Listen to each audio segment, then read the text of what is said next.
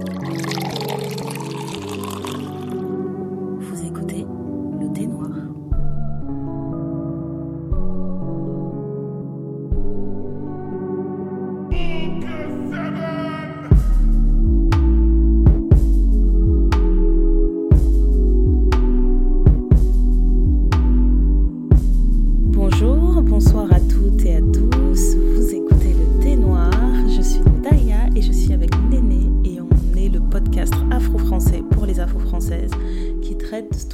propres à la femme noire.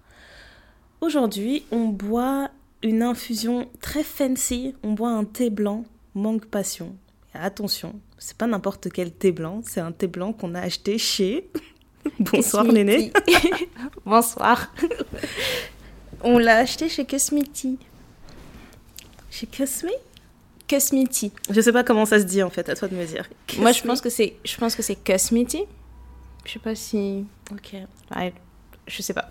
Je pense que c'est comme ça qu'on doit le dire. Je pense. euh, Oui, je pense que de toute façon, euh, à un certain âge, quand on a un certain statut, il faut savoir se faire plaisir, n'est-ce pas? Oh, oh, non, c'était un craquage littéralement. tu sais, comme si on avait fait euh, un hold-up dans une banque. Je suis rentrée dans la boutique, j'ai pris mes thés, j'ai payé, je suis sortie. Et après, quand j'ai vu le ticket, je me suis dit, mais quand même, madame. C'est du thé. Madame, c'est juste du thé.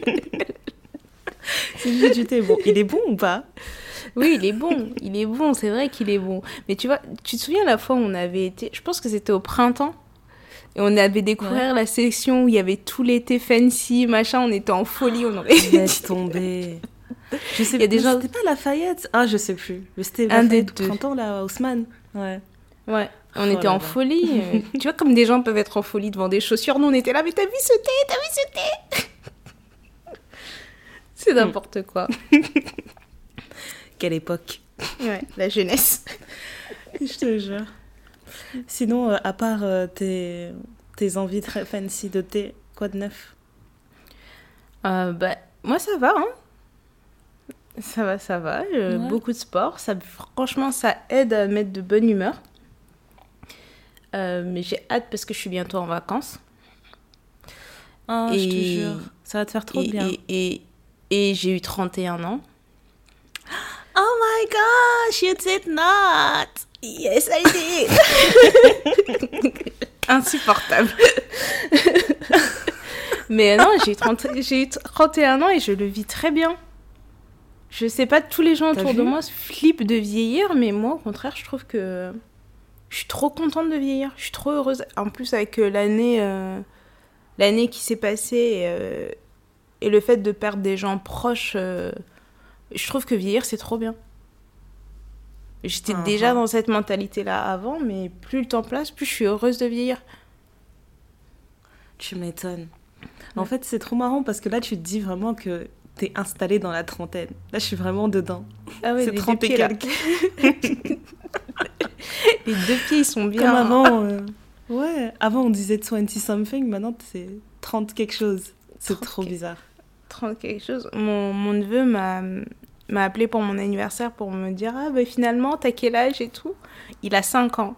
Il a compté jusque Mhm. 31. Il m'a- et quand il est arrivé à 31, il m'a dit Waouh, tout ça J'ai dit Ouais, ouais. Attends, dit, mais ça ouais, me rappelle quand j'ai fait mes 30 ans aussi, elles mes sœurs elles m'ont fait ça. Moi je suis la dernière. Donc elles, Ouais. elles m'attendaient juste en fait. On était officiellement toutes dans la trentaine. Ok. Et euh, on fait le truc là, on souffle les bougies. Et normalement quand on souffle les bougies, on dit 30, 20, 10. Et après on Mm. fait le décompte. Mhm. Elles ont dit non, on veut que tu sentes à quel point 30 ans c'est beaucoup. Donc elles ont fait 30, 29, 28. Et tout le monde me regardait genre tu sens, hein, tu sens. Jusqu'à zéro, des- elles m'ont dit ah ça c'est la trentaine. Ah, des gamines. Des- donc ça. Imagine quand tu vas arriver à 40. Ah elles vont grave me faire ça, j'en suis sûre. Mais bon. Elles rateront pas l'occasion. Elles vont trop faire rire. Et toi, ça va? Euh, je passerai bien la question. Je peux passer? Comme sur une copie double, je passe à la question suivante. Je reviendrai à celle-là plus tard, peut-être. Je sais pas. Je sais Ok, pas. c'est comme tu veux. C'est pas, oui, c'est pas la grande forme. Mm. Mais je suis contente que tu ailles bien. Je suis contente que tu aies passé tes, tes 31 bougies. Et Bah euh, voilà. Après, euh, je pense aussi que c'est le moral. Enfin, le moral, ça se travaille. Si tu choisis Ouais, de voir et les puis je choses m'y attendais de euh, toute façon, positives et tout. Tu vois, juste avant les fêtes, il y a toujours ce truc un peu. Ouais, c'est le temps de des fêtes, c'est épuisant. C'est épuisant. Ça Et vient, ça part. Mais je sais que dès qu'on sera en, en mode euh, réveillon, Ouais. j'irai mieux. Mais en Ouais, attendant, En attendant que ça en arrive. attendant, je mange du chocolat. hein. Qu'est-ce que tu veux que je te dise? Non, mais Un carré raison. par jour et voilà. C'est bon pour le moral. Et pour le cœur et pour la santé. Mais tu as retrouvé les résolutions qu'on avait faites au début d'année, non? On s'était envoyé des résolutions, une feuille et tout. On a vu passer à plein de copines.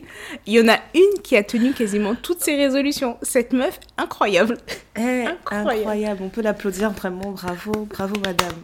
Dans notre groupe de copines, là, il y en a vraiment une qui a tout tenu. Non, elle a pas tout tenu, mais elle a fait genre 90%. C'est incroyable. Ouais. C'est incroyable. Nous autres, la dernière de la classe. Ah non, moi c'est très grave. Franchement, j'ai relu le truc, surtout euh, je veux je veux apprendre à conduire. J'ai même pas écrit je veux apprendre, j'ai dit j'ai écrit je veux essayer d'apprendre. Alors, Donc techniquement, c'est pas un échec. T'as vu? C'est pas un échec, c'est une victoire. J'ai essayé. J'ai juste pas réussi. Voilà. Franchement, il faut, faut conduire. Ouais. Franchement, c'est moi, moi j'aime conduire, j'adore ça, donc je pourrais jamais dire qu'il faut pas, qu'on n'a pas besoin du permis. On a toujours besoin du permis. Mais c'est pour ça, c'est toi que j'aurais dû épouser. C'est parfait. On serait tellement heureuses. Échange de bons procédés. Je te jure. Moi, je conduis, toi, tu fais la playlist et on s'ambiance parce que j'aime aussi beaucoup danser derrière le volant. Parfois, ça peut être dangereux. Et on voit pas le temps passer sur la route, c'est parfait. Mmh, grave. Bon, aujourd'hui, euh, on, on rentre dans un sujet sérieux, sérieux. hein. Je, je pense qu'on peut dire qu'on a été convoqué aujourd'hui par Néné. Oh non, waouh. On dirait le principal. Non, la vérité, c'est que euh, il y a un sujet dont tu, tu m'as parlé, ça fait, ouais, ça fait quelques semaines quand même qu'on en a parlé. Et Mhm. on était en train de se demander, euh, enfin, tu te demandais, est-ce que je suis prête à le partager, est-ce que je suis pas prête? Et à chaque fois, c'est comme ça, quand on parle d'un thème pour le podcast, il y a toujours un signe qui sort de nulle part Ouais. et qui nous oriente vers le bon sujet. Et là, on a eu un signe très, très, très clair d'une personne sur Twitter qui demandait, est-ce que quelqu'un a déjà fait ça? Ça m'intéresse. Et je pense, dis-moi si je me trompe, mais je pense que c'est ce qui t'a orienté et ce qui t'a poussé à, à- à le faire. Euh, oui, oui, ça c'est sûr. Parce que, parce que quand on prépare les épisodes, on réfléchit toujours euh, qu'est-ce qu'on va enregistrer la prochaine fois, etc. Et celui-là faisait partie de la liste. Euh, et on s'était dit oui, on va le faire, mais comment on va le faire? Et là, tu m'as envoyé le tweet et je me suis dit bon, bah allez, vas-y, on y va. Franchement, euh, C'est parti. Ouais. fait, je sais pas quel autre, à quel autre moment, et puis il n'y a pas de moment parfait pour en parler. Ben, c'est parti, je te, je te laisse introduire euh, le... Je te laisse introduire ce partage, ce récit. Et ben, ça va être un épisode où je vais parler du don d'ovocytes. Plus particulièrement mon don d'ovocytes. Euh, donc je suppose que tout le... Enfin, moi je suppose que tout le monde sait que les... ce qui nous permet de nous reproduire sont des ovocytes chez les femmes, qu'on trouve au sein des ovaires.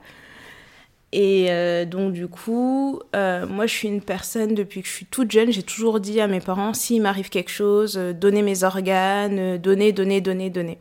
Donc c'est un peu difficile à entendre en tant que parent quand t'as une gamine de 10-12 ans qui te dit, si jamais je, suis, je meurs dans un accident de voiture et que mes organes sont encore viables, merci de les donner. Ouais, tu m'étonnes. plus- c'est un peu flippant. Et en plus de ça, on, est croyant à la maison, donc normalement, tu es censé retourner à la terre comme tu es venu sur terre. Donc cet aspect-là aussi, c'est un peu compliqué. Et j'ai pas arrêté de le répéter et je voulais faire le- une carte de don, je voulais donner mon sang. Euh, Enfin, je voulais tout donner. Un jour, ma mère m'a assise, elle m'a dit Cocotte, quand même, canalise tes émotions, réfléchis bien à ce que tu veux faire, etc. Mais j'ai toujours eu cette idée de, de don. Euh, Mhm. Donc, du coup, euh, j'ai fait mes études, je suis partie au Canada et quand je suis rentrée en France, euh, bah, cette idée-là, je l'avais toujours en tête. donc, faut savoir que j'ai été dans une longue relation avant de faire mon don. Et j'en avais parlé à l'époque avec euh, la personne avec qui j'étais. Et euh, il me disait, bah, écoute, euh, je comprends que tu as envie de le faire, mais ça veut dire que enfin, ce ne sera pas nos premiers enfants. Parce que toi, possiblement, tu auras des enfants dans la nature. Et moi, je ne le prends pas comme ça. Célibataire ou pas, peu importe ton statut, en fait, c'est quelque chose que tu voulais faire. Oui, c'est quelque chose que je voulais faire. Ok. Donc c'était ça en gros le cheminement, c'est que j'avais ça déjà dans la tête. Je suis partie à la fac, j'ai rencontré quelqu'un avec qui j'ai passé un certain temps. J'avais toujours ça dans la tête, on a échangé sur le sujet et j'ai compris que ma façon de voir les choses, c'était pas forcément la façon de voir des choses de tout le monde.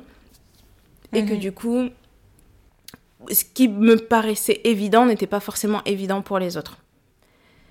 Mais j'ai continué de me renseigner, j'ai continué de faire un peu de recherche par rapport à ça, et je me suis dit, bon, euh, on va voir comment les choses mènent, mais euh, c'est quelque chose que j'aimerais faire. Donc, euh, suite à ma rupture, j'avais toujours ça en tête, et j'ai continué de me renseigner, et l'année où, où je me suis renseignée de nouveau et que je me suis vraiment mise à fond dedans, c'est l'année où je pense ils ont autorisé aux femmes célibataires n'ayant jamais eu d'enfants de faire des dons d'ovocytes. Parce qu'en fait, pour chaque type de don, il y a des critères. Et donc, du coup. D'accord. Ouais. Et donc, du coup, il faut avoir un certain âge. Euh, il faut avoir 28 euh, ans. 27 ou 28 ans, si je ne me trompe pas, minimum, pour faire le don. D'accord. Euh, il faut, si tu es célibataire, euh, bah écoute, t'as rien de particulier à faire, euh, enfin, t'as pas de démarche particulière à faire, mais par exemple, si tu es en couple, il faut que ton compagnon signe une décharge comme quoi il accepte le fait que tu fasses un don. Waouh! Ouais. Euh, Quand on dit vraiment tout ce qui est à toi est à moi, c'est sérieux, jusqu'aux ovocytes. Ouais, jusqu'au, enfin, que tu sois dans une relation de concubinage ou que tu sois marié ou paxé, il faut mhm. l'accord de ton partenaire. Mais attends, parce que. Je, désolée, je te coupe, mais tu as dit que quand tu étais dans ta relation avant et que tu discutais de ça, euh, le mec te disait euh, que ça veut dire que quand vous aurez des enfants, c'est pas vos premiers enfants. Est-ce que en quoi le en quoi le don d'ovocytes ça veut dire que tu as déjà eu des enfants, ça veut pas dire ça. C'est un don d'ovocytes. Oui, mais c'est comme ça que toi tu le comprends. À, Ouais. Mais, moi, je réfléchis. En fait, c'est l'équivalent, c'est vraiment l'équivalent féminin du don du sperme, ou pour toi, il y, a une nuance différente? Non, pour moi, c'est exactement la même chose. Mais en fait, ça dépend de l'imp... Enfin, j'ai pas envie de dire de l'importance que tu apportes aux choses, mais je pense que c'est la façon dont tu perçois les choses. Parce que quand tu es, euh, tu donnes un don d'ovocytes, moi, quand j'ai donné euh, mes ovocytes, je considère pas que j'ai donné des potentiels enfants. Il y a des personnes à qui j'en ai parlé qui considèrent que c'est donner potentiellement de mes enfants, que j'ai des enfants qui traînent dans la nature. Et c'est aussi pour ça que quand j'ai pris ma décision, j'ai vraiment choisi euh, qui, à qui j'en parlerais. Je voulais pas en parler à tout le monde. Euh, et je, me suis dit, je préfère garder un cercle restreint parce que j'ai pas envie euh, qu'on me décourage. Même si je suis une personne qui, quand j'ai pris ma décision, je sais ce que je fais, euh, je le fais peu importe ce que les gens disent. J'avais besoin d'être dans, dans un état d'esprit de, de tranquillité. Parce que surtout que, en général, pour moins que ça, les, les gens arrivent à te décourager, tu vois. C'est ça. que c'est plus que normal que tu gardes ça pour toi. C'est ça. Et puis surtout que moi, c'était vraiment une démarche personnelle. C'était pas un truc que, je voulais revendiquer. Non pas parce que j'en avais honte ou quoi que ce soit, parce que j'en parle assez librement. Euh, je pense que c'est quelque chose que je fais euh, naturellement, mais euh, au moment où ça s'est fait, j'avais pas besoin d'entendre trop de choses. Donc du coup, euh, j'ai pris, euh, j'ai pris vraiment le temps de la réflexion. J'ai cherché les, plein de sites internet. Euh, j'ai cherché dans des bouquins de, de médecine aussi. Quand je suis partie faire mon check-up avec ma gynéco, j'en ai parlé. Elle m'a dit oui, c'est une bonne chose. Enfin, je lui ai posé des questions directement. J'ai fait vraiment, ma recherche. Et puis un jour, je me, suis décidée que, j'allais le faire. Et je me suis dit, bon, qu'est-ce que je fais? J'en parle à mes gens d'abord ou je leur en parle après? Je lui dis non, je vais leur en parler après. Donc euh, je me suis levée, j'ai pris rendez-vous euh, sur le site internet. Et en novembre 2017, je me retrouvais à l'hôpital Jean Verdier à Bondy. parce qu'en fait, il y a plusieurs centres, je vais dire ça vulgairement, mais de collecte et en fonction de votre région, de là où vous habitez, etc., vous, vous, avez un centre dédié, un ou deux centres dédiés. Et donc, ce qui était le plus près de chez moi, c'était l'hôpital de Bondy. Et euh, du coup, j'y suis allée et tout. J'ai rencontré euh, la, gynécologue, etc. Mais ça s'est passé euh, très vite, en fait.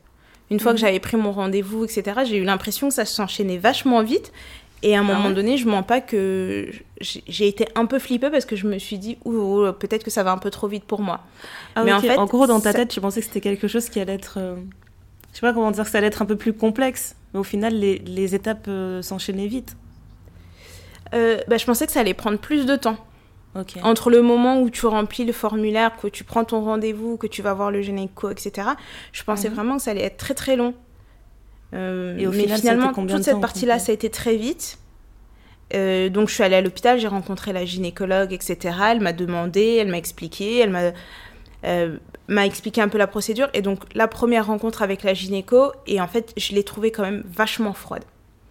Mhm. je trouvais qu'elle n'était pas du tout engageante, avenante, et je me suis dit, oh là, ça commence mal. Wow. Et donc très, très carré, très technique, etc. Moi, comme j'ai un petit peu de connaissances euh, médicales, euh, du coup, quand elle me parlait, je comprenais. Mais je me dis, pour une personne qui connaît pas du tout ce milieu, qui a, qui a jamais entendu ces termes, c'est énormément d'informations. C'est énormément d'informations. C'est. Euh, bah, on ça, te donne tout. Déjà, la première chose que tu m'as dit, c'est un don d'ovocytes. Moi, je pensais déjà qu'on pouvait faire des dons d'ovules. Et maintenant, je me demande, c'est quoi? Ovule, c'est juste un terme euh, plus familier au, vu l'ovocyte c'est la même chose? Tu vois j'ai eu un doute genre, je sais même pas je sais même pas en, quoi ça consiste en fait le don mais en fait euh, ben, c'est comme les spermes dans le sperme tu as les spermatozoïdes c'est ce, qui fait la reproduction en fait. C'est ce qui permet la reproduction et on appelle ça un ovocyte. D'accord. Et donc du coup euh, je, je suis arrivée là et puis je me suis dit, oh là là, je suis rentrée avec enfin, des fascicules à gogo. Et je me suis dit, la tête qu'est-ce que chauffée. ouais, je suis rentrée, je me suis dit, dans quoi je me suis embarquée? Mais à ce moment-là, il n'y a, y a aucun engagement, il n'y a rien du tout. Ils te disent bien que ben, ils te laissent rentrer, ils te laissent réfléchir, ils te laissent prendre le temps de, de d'encaisser le coup, quoi.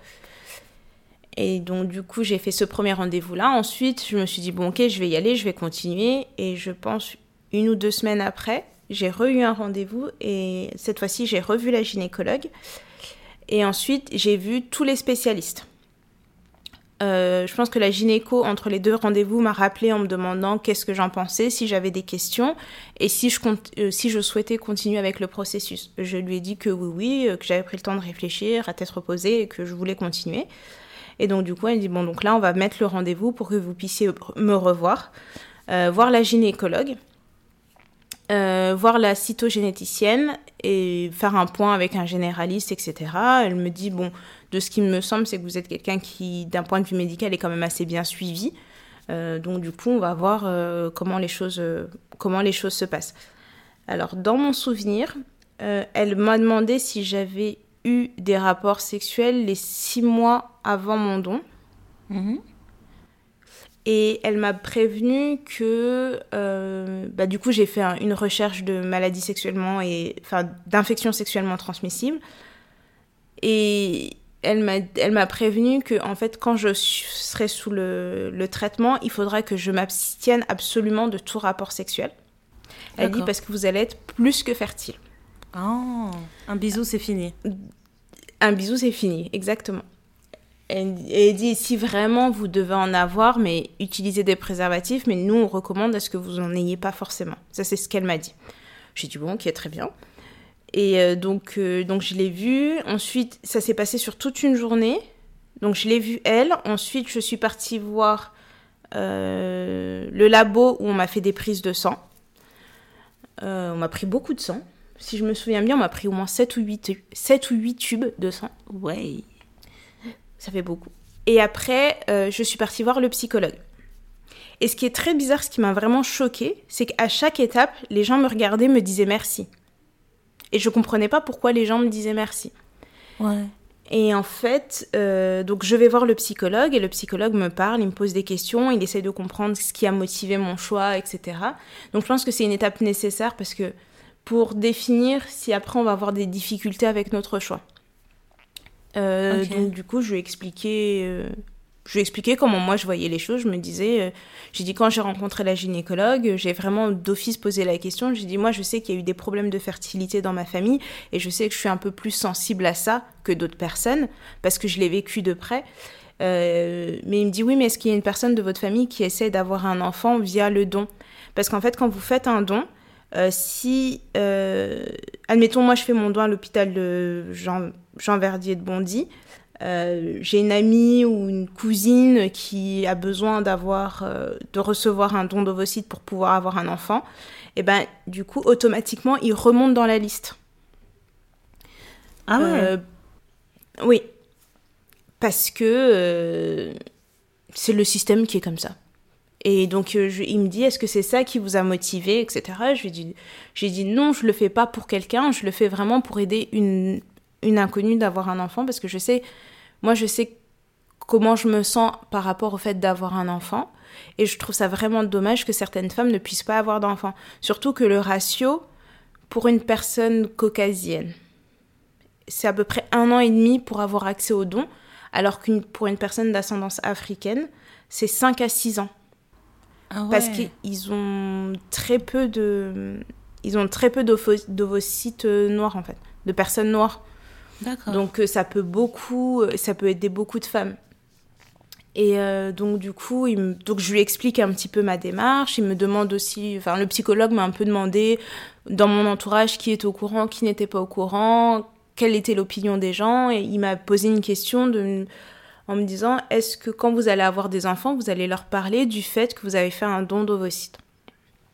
Et moi, je lui dis, ben, oui, je pense, mais je suis tout à fait consciente qu'on ne peut pas parler de tout à n'importe qui et qu'il faudra attendre que mes enfants soient en âge de comprendre mon geste avant de leur en parler. Ouais. Et euh, il m'a dit, oui, c'est une bonne approche. Et c'est là que j'ai appris qu'il existait des livres sur le don d'ovocytes pour expliquer aux enfants ce que c'était, ou sur Ah le don en général. Donc, euh, donc voilà, donc j'ai fait le rendez-vous avec le psychologue et euh, j'ai trouvé le psychologue adorable. Il m'a vraiment rassurée et euh, il m'a clairement euh, laissé toutes ses coordonnées si jamais pendant le processus j'avais des questions, si j'avais besoin Mhm. de le voir, même après, euh, parce qu'on sait jamais en fait euh, l'impact que ça va avoir sur vous. Ben, il m'a dit vous n'hésitez pas, vous me contactez. Donc euh, j'ai fait ça et ensuite j'ai vu d'autres infirmières. On a fait bah, les examens de base. Euh, on m'a fait une échographie. euh, on m'a demandé un peu les dates un peu de mes dernières règles, si j'étais quelqu'un qui était assez régulière dans mes règles, si j'avais euh, si j'avais déjà eu des enfants, euh, si enfin des enfin des questions de enfin une routine quoi pour avoir un peu un screening médical. Ok. Et ensuite de ça, je suis partie voir la cytogénéticienne et ça vraiment, ça a été, il faut avoir de la mémoire. Parce que du coup, elle vous demande tout sur votre famille. Mais vraiment tout. Donc, euh, combien vous avez de frères et sœurs, dans quelle position de, vous êtes dans votre fratrie, euh, vos parents, l'âge de vos parents, les antécédents médicaux de vos... De, De, de chacun, quoi. de vos, as- de, Wow. de- de vos ascendants directs. Donc du coup, elle part de vos frères et sœurs. Ensuite, elle passe, elle parle, elle parle de vous. Elle passe à vos frères et sœurs. Ensuite, elle passe à vos parents. Et après, elle passe à vos oncles et tantes et vos gros et vos grands-parents. Elle dit, on va essayer de remonter le plus loin possible. Ok. Alors, euh, du coup, euh, du côté de ma mère, ils sont 8 enfants. Et du côté de mon père, ils sont 14. Parce qu'ils sont des... euh, c'est une famille recomposée. Et donc, elle me dit, oui, mais dans, dans toutes ces personnes-là, il faut que vous me citiez toutes les personnes avec qui vous avez un lien de sang direct. Ok. Mais elle, c'est quoi son job dis- Parce que. En fait, c'est la, c'est la, quoi, job- la cytogénéticienne. la cytogénéticienne, elle, son job, c'est de te faire euh, une carte euh, d'identité de ton ADN. Oh. Euh, et en fait, son travail, c'est de détecter si tu as des maladies qui peuvent possiblement être transmises. Et en fait, euh, savoir si euh, tu es une candidate euh, fiable au don. Parce que je pense que s'ils détectent une maladie génétique ou quoi au Mhm. caisse, ils vont pas te, enfin, ils te permettent pas de faire le don en fait. Parce que du coup, tu vas, enfin, tu vas, je sais pas comment le bon terme à utiliser. Bah, tu vas potentiellement Euh, transmettre ce- un. Tu vas potentiellement transmettre un enfant malade. Ouais. Ok. Voilà. Euh, donc du coup, Mais après, ça, c'est quoi la limite? Parce que malade, ça veut dire quoi? Si moi, je, je décide de le faire et je dis, euh, ben, dans ma famille, on est tous, euh, on souffre tous d'anémie. C'est ce que ça veut dire forcément que ton don, il est pas sain ou, enfin, tu vois, c'est quoi la limite? Non, non, mais je pense, je pense qu'ils font une mesure de risque. D'accord. Par exemple, c'est aussi pour l'histoire de l'enfant, je pense. Parce que si vous avez eu beaucoup de cancers dans la famille, c'est quelque chose qui- qu'il faut peut-être dire aux parents qui vont avoir un enfant grâce à votre ovocyte. Ah. Par exemple, chez les populations euh, africaines, il y a beaucoup de drépanocytose. Ouais. Donc, euh, la drépanocytose, c'est l'anémie falciforme. Donc, en fait, vous Mhm. avez les globules rouges du sang qui, au lieu d'être en forme de petits coussins ovales, ils sont en forme de fossiles. De faucilles. Et donc, du coup, en fait, ça a tendance à boucher les artères, etc. Et, euh, et donc, du coup, quand tu es porteuse du gène de drépano, on va pas te on va pas mélanger ton ovocyte avec un spermatozoïde qui est porteur du gène parce que vous Mhm. risquez d'avoir un enfant malade. Ouais, ok, ok. Moi je, moi, je sais que je suis pas porteuse du gène, je l'ai toujours su, donc euh, d'office, euh, d'office, je sais que pour moi c'est pas un problème. Mais quand tu viens au, au moment d'avoir un enfant entre deux personnes noires, c'est une question qui, qui se pose. Ouais. Non, c'est ça que je Euh, voulais parce juste comprendre coup- la subtilité parce que, je- en fait, je réfléchis de l'autre côté. La femme qui va Oui. recevoir un don, elle s'assoit pas avec un catalogue où on lui dit euh, voilà, alors euh, ce don-là, il est sympa, mais il y a des antécédents d'hypertension, qu'est-ce que vous en pensez? Enfin, Est-ce qu'il est question de faire un choix comme ça? Quand tu te Non, retrouves je de pense l'autre pas que côté? je- Non, non, je pense pas que ce soit question de faire un choix comme ça, mais je pense que c'est question de, de, de calculer le risque. Mhm. Euh, si c'est pour avoir un enfant diabétique, enfin, on va pas t'empêcher d'avoir un enfant diabétique. On va juste te dire, ben, il est possible que vous ayez un enfant diabétique. D'accord. Mais euh, ouais. Juste aussi, je pense, pour faire attention au suivi derrière et faire, euh, euh, comment dire, j'ai oublié le terme, de la prévention, je pense. Mhm. C'est une question de prévention. Après, là, on Et, parle pour la donc- France, mais je te pose cette question parce que j'avais regardé un reportage que j'arrive plus à retrouver, ça m'énerve. J'avais regardé une sorte de reportage euh, fiction sur Arte où, en gros, Mhm. euh, c'est- le thème c'était euh, l'avenir de, de la reproduction. Et en gros, on te donnait un cas de figure où. Ouais, l'avenir de la reproduction. On te donnait des cas de figure en fait euh, futuristiques et en, et en fait on mettait des professionnels dans le domaine de la reproduction et on leur demandait de commenter Mhm. ces cas et de leur dire ouais est-ce que vous pensez que c'est quelque chose qui peut arriver ou vous pensez que c'est complètement euh, c'est de la pure fiction on délire? Et en fait tu avais un cas de figure où tu as un, un couple qui a qui a un enfant en fait qui s'avère être malade on n'explique pas c'est quoi la maladie en question mais en gros tu vois les parents euh, se poser et se dire mais euh, attends euh, le, le donneur, il nous avait pas dit qu'il avait tel antécédent, etc. on va le poursuivre en justice. Mhm. Et euh, du coup, ils avaient mis ça euh, face à des spécialistes en fait de, de, de la génétique dans la reproduction, et on leur demandait est-ce que vous pensez que c'est possible Et ces gens-là répondaient justement, ben, ce, ce- ce serait triste, mais euh, c'est possible que ça arrive parce que dans certains pays, on vous laisse vraiment faire un, un- un choix très très euh, comment dire très drastique en fait sur sur l'enfant oui, que jusque la couleur des d'avoir, en yeux fait. des Ouais. Et du coup, il disait oui, Oh. c'est pas impossible en fait qu'on vous poursuive parce que vous avez failli à votre à votre promesse en fait. Oui, mais je pense que ça, c'est quelque chose qui peut arriver, par exemple, aux États-Unis. Ouais. Mais les lois d'éthique sont quand même très différentes en France. Donc, après, c'est c'est des évolutions de la société, je pense. C'est ça. Du coup, c'est un, peu, un peu délicat. Moi, ce que je suis en train de vous dire maintenant, c'est ce que j'ai vécu il y a trois ans, bientôt. Bientôt mhm. trois ans.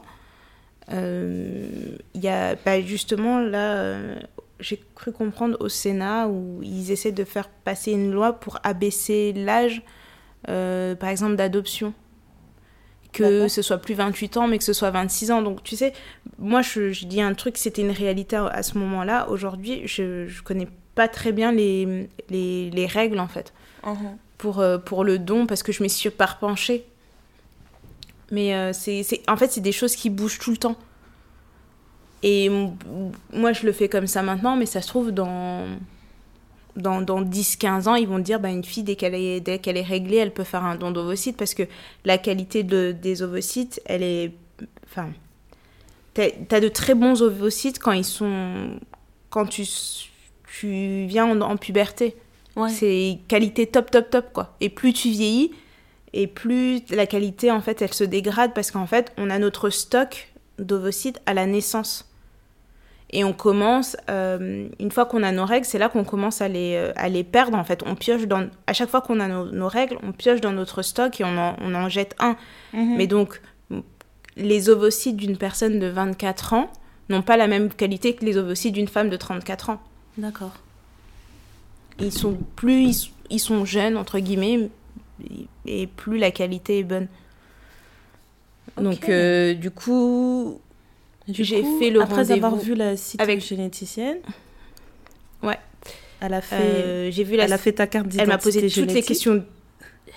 Mais elle le fait pas sur place. Elle te pose plein de questions et elle était trop marrante. Tu sais, un peu comme euh, les savants fous qu'on voit dans les séries. Il y avait des des livres C'était rassurant. Il y avait des papiers partout. Et tu vois, elle était là avec ses petites lunettes. Et en plus, elle, avait, elle était d'origine italienne. Donc c'était trop marrant, elle parlait avec son accent italien et elle était là en train de me dire plein de choses et tout. Et je la voyais qui prenait des notes partout, qui disait mm -hmm, très bien. Mhm. Franchement, et ça, franchement je la comprends trop, ça a l'air trop passionnant. Mais et donc elle prend bien. toutes ces infos et après elle fait des recherches pendant combien de temps pour, euh, pour définir vraiment c'est quoi ton profil? Ben moi, je l'ai vu en novembre et je pense que j'ai eu mes premiers coups de fil de retour en mars-avril. Ah ouais euh, ah, Elle prend vraiment le temps parce qu'en plus, elle va aussi voir dans les prélèvements sanguins, elle, attend les résultats des prélèvements sanguins.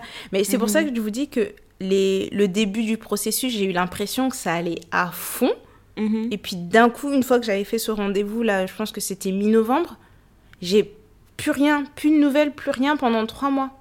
Ouais, limite, tu t'es dit, euh, non, c'est. Peut-être qu'ils sont pas intéressés. Euh, ouais.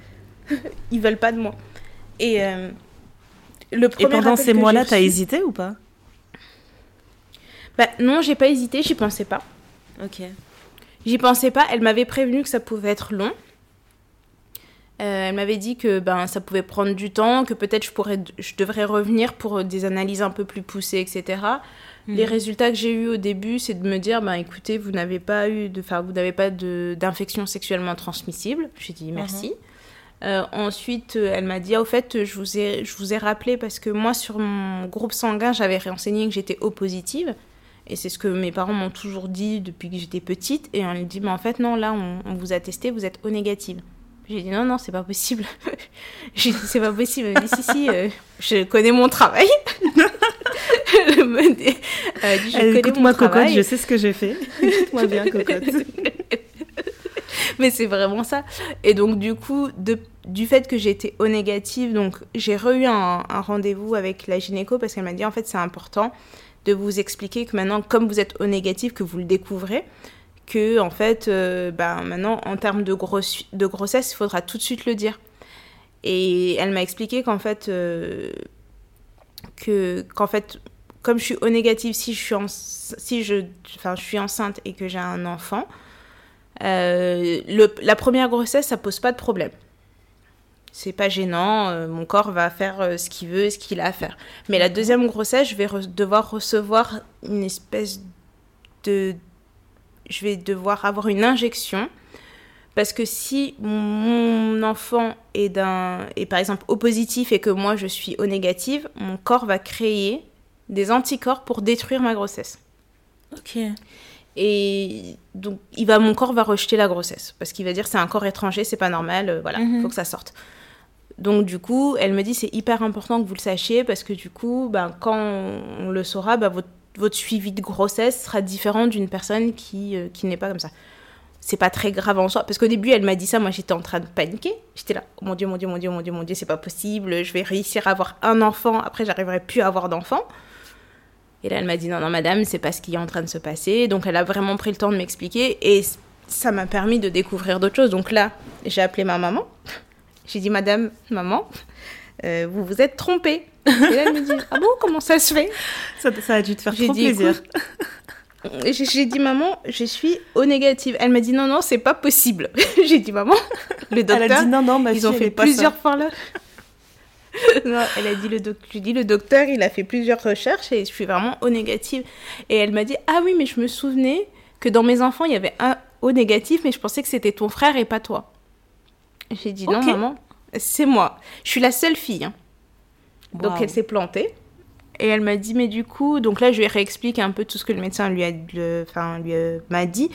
Et euh, ma mère, elle me dit, oui, je, je, je sais, je sais. euh. elle a dit, mais bon, faut pas s'inquiéter, c'est pas grave. Maintenant, enfin, aujourd'hui, euh, on a un moyen de suivre et tout sans problème. Mhm. Et, euh, et après, elle m'a dit, donc le fait d'être une fille dans cette famille, ça t'a pas suffi, fallait que tu pousses un peu plus le truc. J'ai dit, écoute, maman, moi, j'étais pas là quand vous avez fait votre recette. Et en fait, ce qui était très bizarre, c'est que elle dit, en fait, je comprends pas comment t'es sortie négative en sachant que ton père est au positif et que moi, je suis au positif aussi. Et là, elle s'est dit, j'ai dit, maman, est-ce que tu essayes de m'annoncer un truc? Que je suis peut-être pas la fille de mon père. Elle me dit, non, non, non, ça c'est certain hein, que tu es la fille de ton père. Mais elle, elle dit... et là, tu vois, on a dit, madame. Donc, euh, on a fait nos recherches ensemble et effectivement, tu peux avoir deux parents positifs qui ont un enfant négatif, ça arrive. C'est rare, mais ça arrive. Donc, euh, donc voilà, donc du coup, moi, quand bah, les trois mois pendant lesquels j'ai pas eu vraiment de nouvelles, ou à part les deux, trois appels que j'ai reçus pour me, me donner des, des annonces de résultats, Mhm. euh, je l'ai annoncé à, mon, à ma mère, euh, qui m'a dit Ma chérie, on va en reparler quand je vais rentrer, parce qu'elle était au Congo à l'époque. Ah. Elle m'a dit Quand je reviens, elle était en vacances. Elle m'a dit Quand je reviens, on va en discuter. Je lui ai dit Oui, bon, Tu lui mets des pressions. Oh là là. sale gosse. On peut pas respirer avec Euh, toi. Je te jure. Euh, mais je lui en avais déjà touché quelques mots. Elle pense, elle dit, je, je savais que ça allait me tomber dessus, mais je savais pas que ça allait me tomber dessus maintenant. Non, mais je connais ta mère. Elle dit, je pensais que t'allais encore en de attendre. s'énerver. Genre, je l'imagine dans son, dans son quotidien, là, depuis que tu lui as annoncé ça. Genre, elle fait tomber un truc par terre, elle dit Puis Néné avec ses dons d'ovocytes. je la vois trop faire Non, ça. mais c'est vrai, hein. Non, mais c'est vrai. Et j'en ai parlé avec une de mes amies d'enfance, une, autre amie, enfin, deux de mes amies d'enfance, euh, dont une qui, était déjà maman, et une autre qui est dans le monde médical. Et j'en ai parlé. euh, donc, au début, j'avais fait juste ça. Mon amie d'enfance, elle m'a dit Je comprends pas pourquoi tu veux faire un don. Elle dit Moi, je le ferai pour ma soeur, mais je le ferai pas pour une inconnue. Bah, tu vois, bizarrement, je suis pas Euh, d'accord avec elle. hein. Je pense qu'il y a besoin d'avoir un certain détachement pour faire ce genre de don, justement. J'ai l'impression que ça facilite. Ben écoute, euh, pour elle, elle se dit que. euh, Elle m'a expliqué en fait que, tu sais, sa sœur, elles font les trucs du pendule là. Et à chaque fois qu'ils ont fait le truc de pendule pour sa sœur, ça disait comme si elle- sa sœur n'allait pas avoir d'enfant. Mhm. Et elle dit, et s'il fallait que ma sœur. Enfin, si ma sœur a vraiment ce désir d'enfant, je serais capable de lui donner un de mes ovocytes pour qu'elle puisse avoir un enfant. Parce qu'elle était persuadée. Enfin, elles étaient persuadées qu'elle était stérile.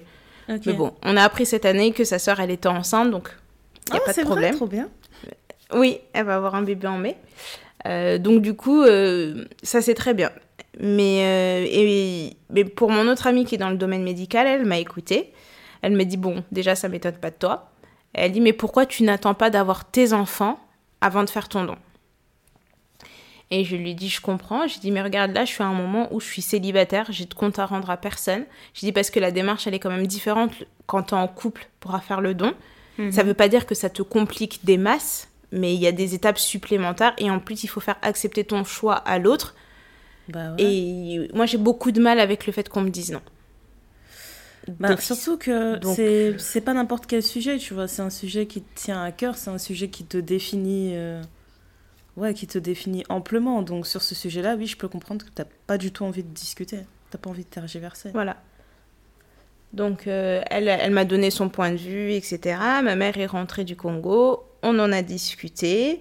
Et euh, elle me dit, oui, mais pourquoi tu n'attends pas d'avoir tes enfants, machin? Et je lui dis, écoute, euh, je réexplique un peu mon, mon cheminement, etc. Et elle me dit, de toute façon, je sais très bien que je te ferai pas changer d'avis. Mhm. J'ai dit oui, ça c'est bien. Et elle me dit, euh, mais en fait, moi je veux bien que tu fasses le don, mais promets-moi que tu vas en garder pour toi. Parce qu'en fait, quand vous faites votre don, vous pouvez, vous avez la possibilité de tout donner euh, ou de garder une partie pour vous. Après, le nombre que vous gardez pour vous, euh, ça vous regarde, c'est en fonction de, de ce qui a été prélevé, etc. Mais vous pouvez décider de donner les trois quarts et de garder un quart pour vous, ou faire moitié-moitié, ou donner 100%. Attends, Et, là, tu m'as- là, tu m'as perdu. Je pensais que c'était. euh, je, vais, je vais utiliser des termes qui ne qui sont pas du tout médicaux. Mais je pensais que c'était Ouais. quelque chose quand tu décides de faire ce don, tu fais des injections pour pouvoir produire ce que tu vas donner Mhm. et qu'ensuite on extrait ce que tu as produit pendant ces injections. Et qu'en gros, moi je pensais que c'était Oui. un stock illimité. La prochaine fois, euh, t'en produis, t'en produis naturellement. Je- Enfin, je- j'imagine un rythme plus régulier. Mais c'est pas quelque chose Mhm. que tu vas donner et que tu pourras plus produire en fait. Là, c'est un stock arrêté. Si je comprends bien, tu as un stock euh, défini et tu t'en donnes autant que tu veux. Donc ça veut dire quoi après que si tu donnes tout, tu, tu peux pas avoir d'enfant? Non, non, pas dans ce sens-là. En fait, sur le, sur le prélèvement qu'ils vont te faire, tu peux, euh, tu peux décider de tout donner ou tu peux décider d'en garder un peu pour toi. Mais sur le prélèvement qu'ils font, ils prélèvent pas tous tes ovocytes que tu as en réserve. hein. C'est pas possible. Bah ouais, c'est ça que je saisis pas parce que quand tu dis euh, tu peux choisir de tout donner ou de garder, bah c'est quoi la différence pour toi? C'est genre tu prends. euh, Enfin, je. Bah, en fait, pas pour toi spécialement, en- mais ça veut dire qu'il y a des meufs qui peuvent faire ce don et se dire bah ce qui reste, j'en profite comme je suis hyper fertile euh, et je fais un bébé tout de suite derrière. Enfin, je comprends pas. Non, non, en fait, ce qui se passe, c'est que quand ils vont, ils vont te prélever, tu peux dire, ben voilà, euh, je veux garder la moitié pour moi. Et donc, eux, ils te congèlent tes ovocytes pour le jour où tu as envie de les utiliser. Et si un jour, si tu décides de pas D'accord. les utiliser, tu peux les donner. Mais c'est, en fait, c'est de la, c'est de la conservation de fertilité. Ouais, C'est une technique aussi qui peut être euh, utilisée pour des femmes, par exemple, qui ont, à qui on, on diagnostique un cancer, euh, un, cancer euh, très jeune, qui n'ont pas encore d'enfant.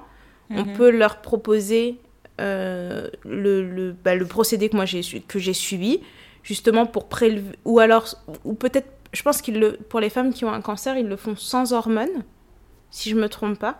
Mhm. Euh, pour, euh, donc pour prélever, parce que du coup, avec la chimio, etc., ça détruit complètement tout. Et donc, du coup, pour être, si par exemple, tu as un cancer à 27 ans, que tu es en rémission à 30 euh, et que tu vas avoir des enfants peut-être après, que tu puisses avoir des enfants et ne pas avoir nécessairement besoin de faire appel au don. Putain, c'est top ça. Je sais pas si c'est très clair ce que j'ai dit, j'ai l'impression de parler. Non, non, c'est super clair. C'est super clair. Donc, euh, du coup, ce que ma, ma mère m'a demandé de promettre, c'est d'en garder une partie pour moi. Mhm. Et je lui dis, écoute, si toi ça peut te rassurer, elle me dit oui parce que ça reste quand même une opération, aussi petite soit-elle, si jamais il y a quelque chose qui se passe mal, je veux pas que, euh, que tu ne puisses pas avoir d'enfant. Ah, d'accord. Donc, euh, donc du coup, voilà, on, on a discuté du sujet et puis elle m'a dit, est-ce que tu vas en parler à ton père?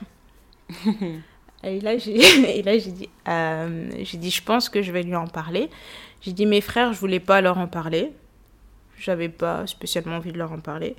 Et je me suis dit, bah, peut-être peut-être mon père, parce que mon père, c'est... euh,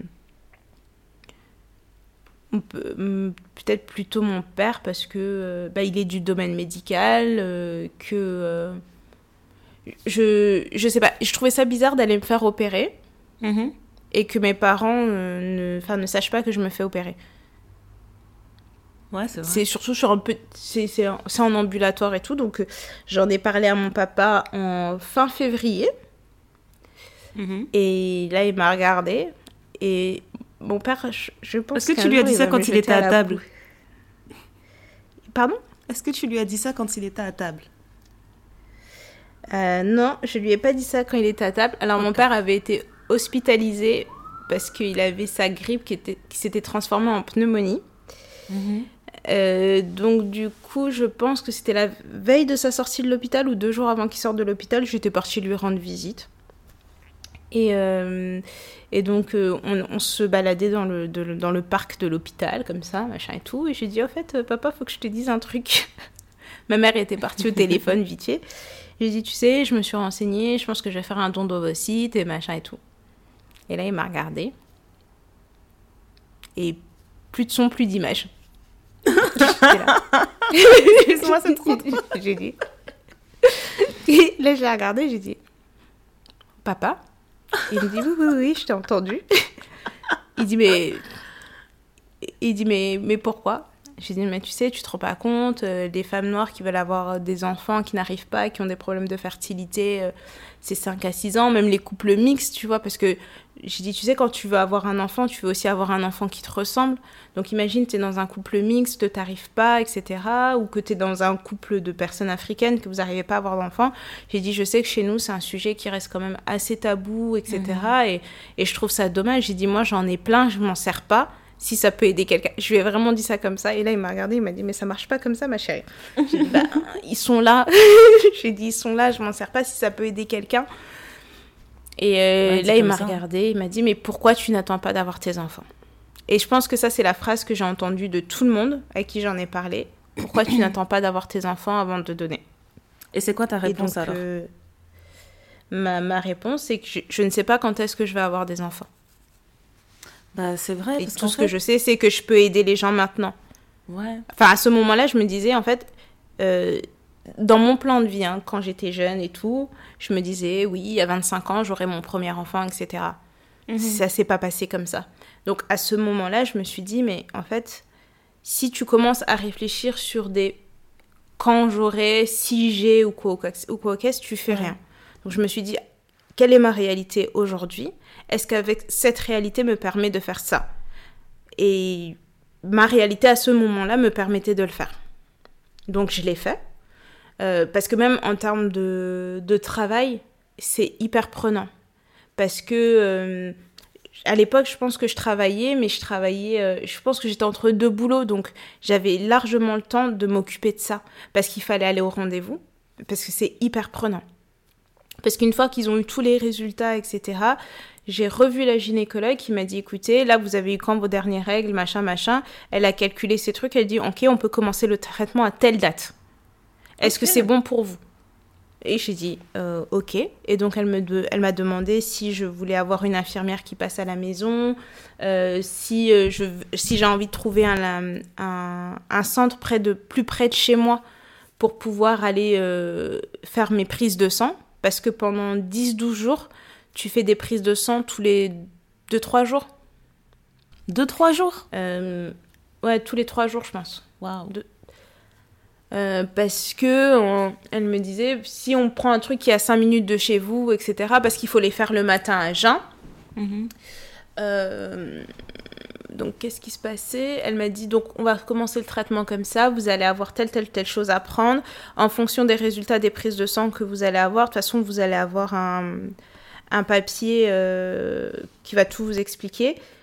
en fonction de l'avancement et des résultats qu'on voit, des taux qu'on voit dans vos prises de sang, je vais vous dire s'il est le moment de changer ou pas votre injection, parce qu'il y a deux injections à faire, deux types d'injections à faire, ou trois. Attends, je me, attends, je me souviens, je pense que c'était...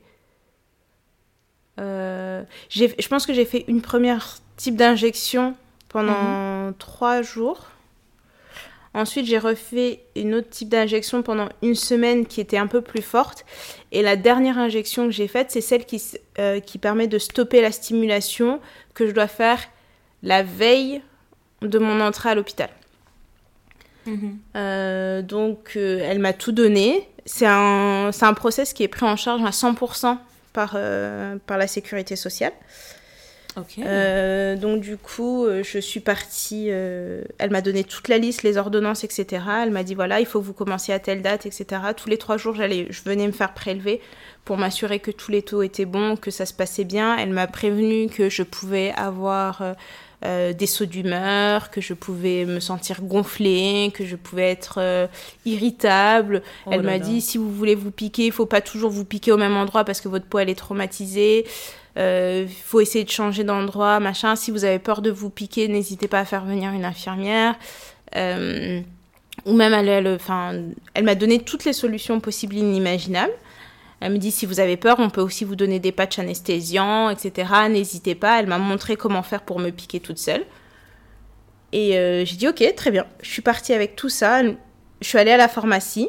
À la pharmacie, ils m'ont tout donné. Euh, ils m'ont donné la première partie, ils m'ont dit le reste, on va le commander. Elle dit surtout, faut bien garder ça au frigo. Et elle m'a bien dit, le médecin, qu'il fallait que je me pique tous les jours à la même heure.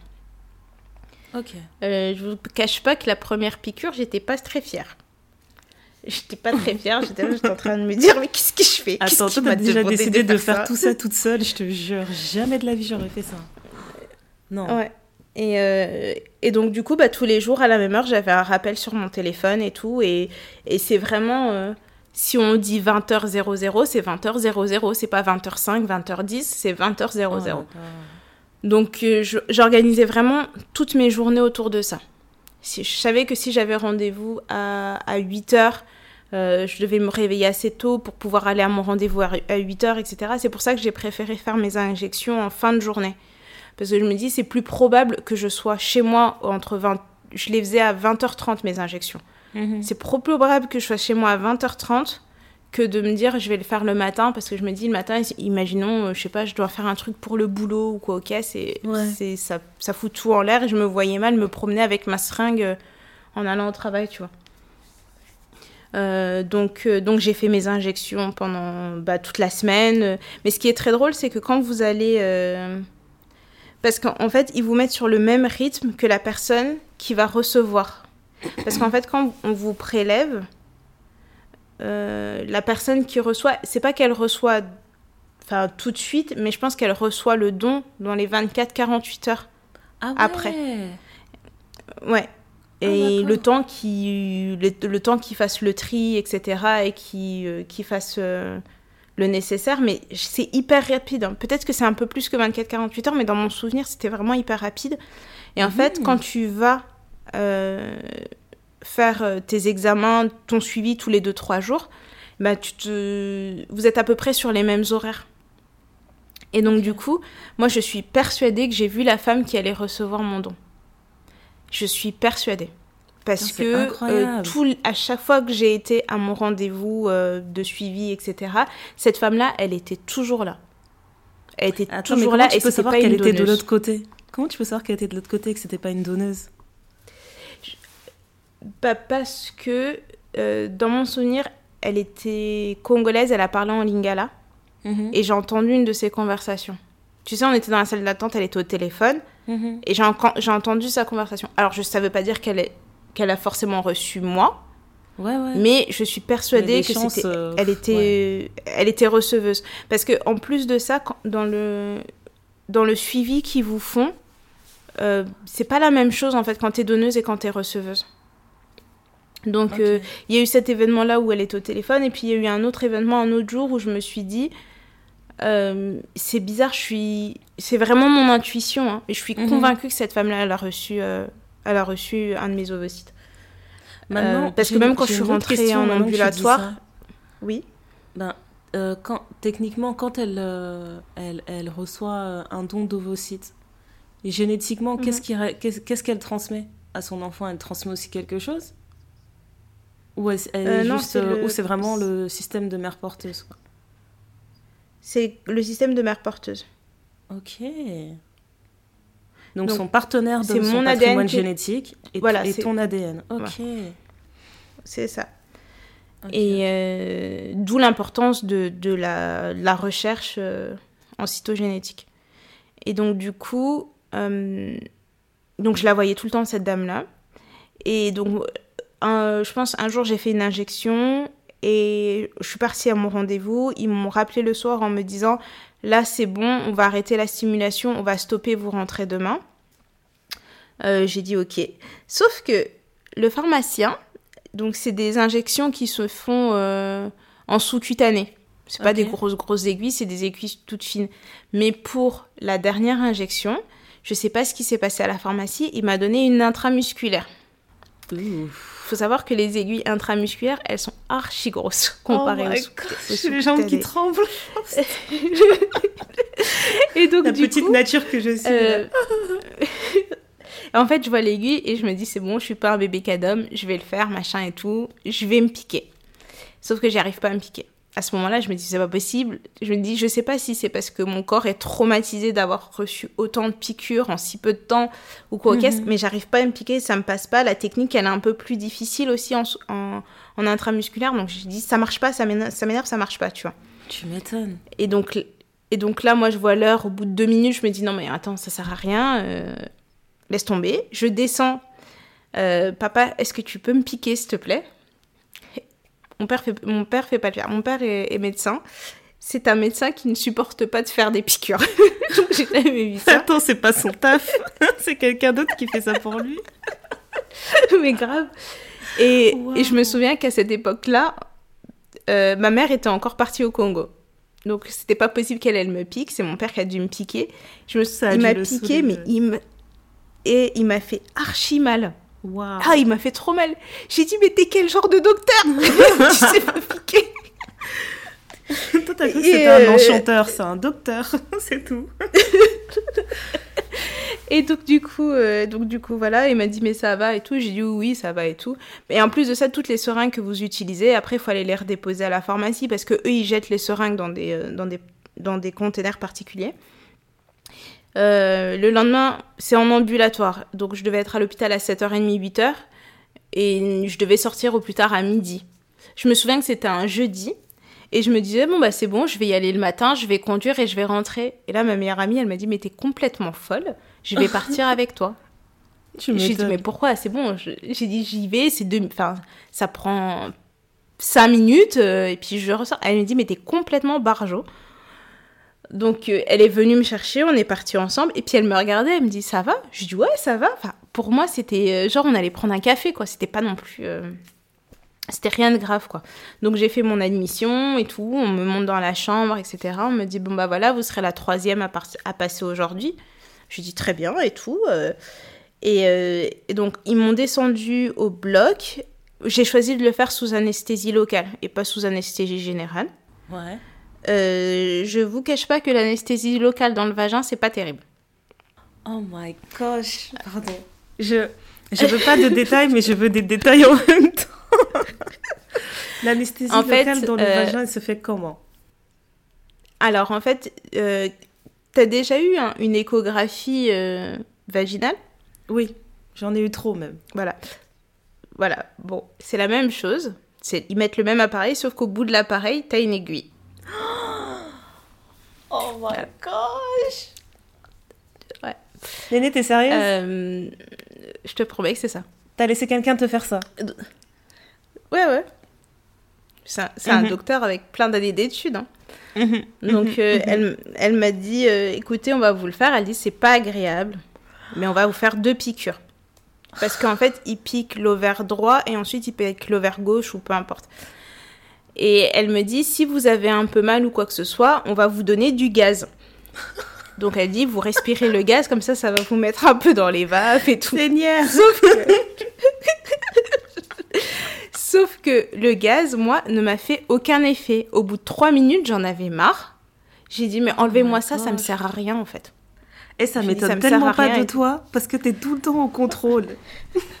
Même le gaz, il a pas réussi à te détendre. Mais en fait, moi, pour moi, j'avais pas besoin d'être détendue parce que j'étais pas stressée. Ouais. C'est vraiment... En fait, j'étais dans un état... J'étais pas stressée du tout. Et donc, du coup, elle fait son truc. de... Et, euh, et donc, Je sais pas comment dire. Alors, ils sorte de- aspirent. T'as atteint, euh, bah, t'as atteint l'objectif en fait. C'est la fin de, de la course.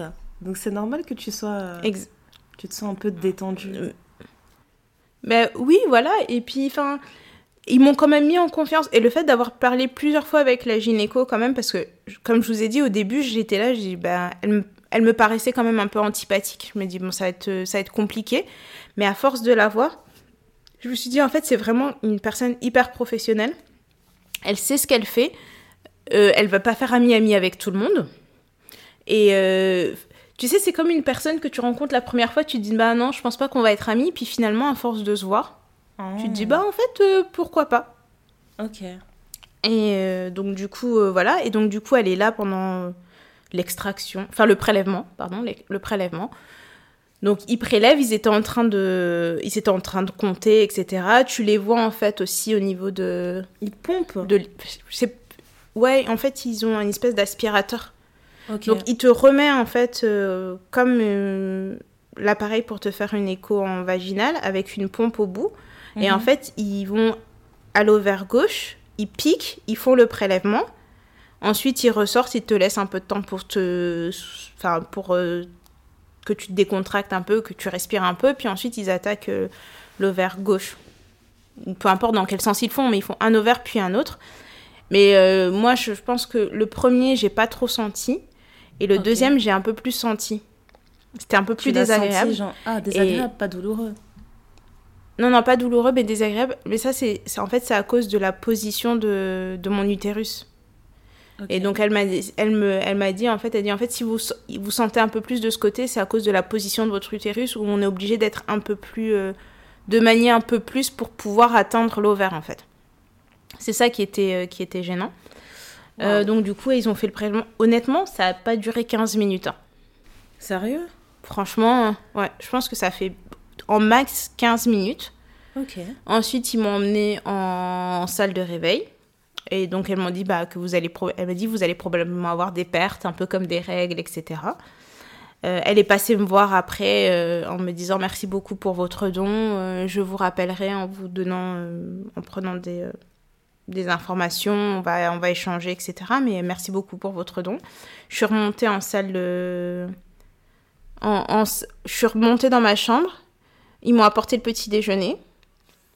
Ils m'ont dit on va vous garder une heure, une heure et demie le temps de, de voir comment les choses se passent. Ma meilleure amie m'a rejoint en me disant ton père m'a appelé pendant qu'il descendait au bloc. Elle dit je pense qu'il est quand même vachement inquiet. Il faudrait peut-être que tu l'appelles. Donc euh, je l'ai rappelé, j'ai dit oui, euh, allô papa? Il me dit allô? Et tu- je sens, franchement j'ai senti l'inquiétude dans sa voix. Oh, trop Et j'ai dit, bah ça va? J'ai dit, ça va? Il me dit, toi ça va? Et il, et il a dit, oui, oui, ça va, mais ok. Donc c'est bon, là c'est fini. Et j'ai dit, oui, oui. Ça... Il me dit, ça a été Je lui ai dit, oui, ça s'est bien passé et tout. Il m'a dit, ok, bon, de toute façon, on se voit ce midi. Euh, ma mère, je l'ai appelée directement après aussi, en lui disant que tout ça s'était bien passé. Je pense que ma mère était en prière depuis son réveil jusqu'au moment où je l'ai appelée. Avec jeûne inclus. Avec Jeanne, je pense qu'elle a dormi par terre, elle a fait la totale. Ouais. Euh, et après, ben, après, je suis. Enfin, ma meilleure amie m'a ramenée, euh, je suis restée chez moi allongée. J'avais pas de douleur. Elle m'avait dit Mhm. que je pouvais avoir un peu de douleur, etc. J'ai eu. En fin d'après-midi, je pense que j'ai eu des petits. euh, comme si ça twitch, tu sais? Comme si c'était un peu tordu, mais, mais léger, tu vois, avec des petites décharges électriques. Enfin, je sais Ah, pas comment expliquer ça autrement. Non, je vois, je vois. Et mais ça m'a duré euh, peut-être 2-3 heures en fin d'après-midi. Et euh, après, c'était bon. Après, c'était fini. Je pense que j'ai saigné peut-être une semaine. Même pas. Euh, et c'était pas non plus euh, hyper abondant comme des règles. Enfin, parce que moi, je sais que j'ai, un- j'ai des règles. Je, je suis en train de vous dire tous les détails sur ma vie. Genre, je suis désolée. hein. Moi, je veux Mais, tout euh, savoir, je veux tout comprendre.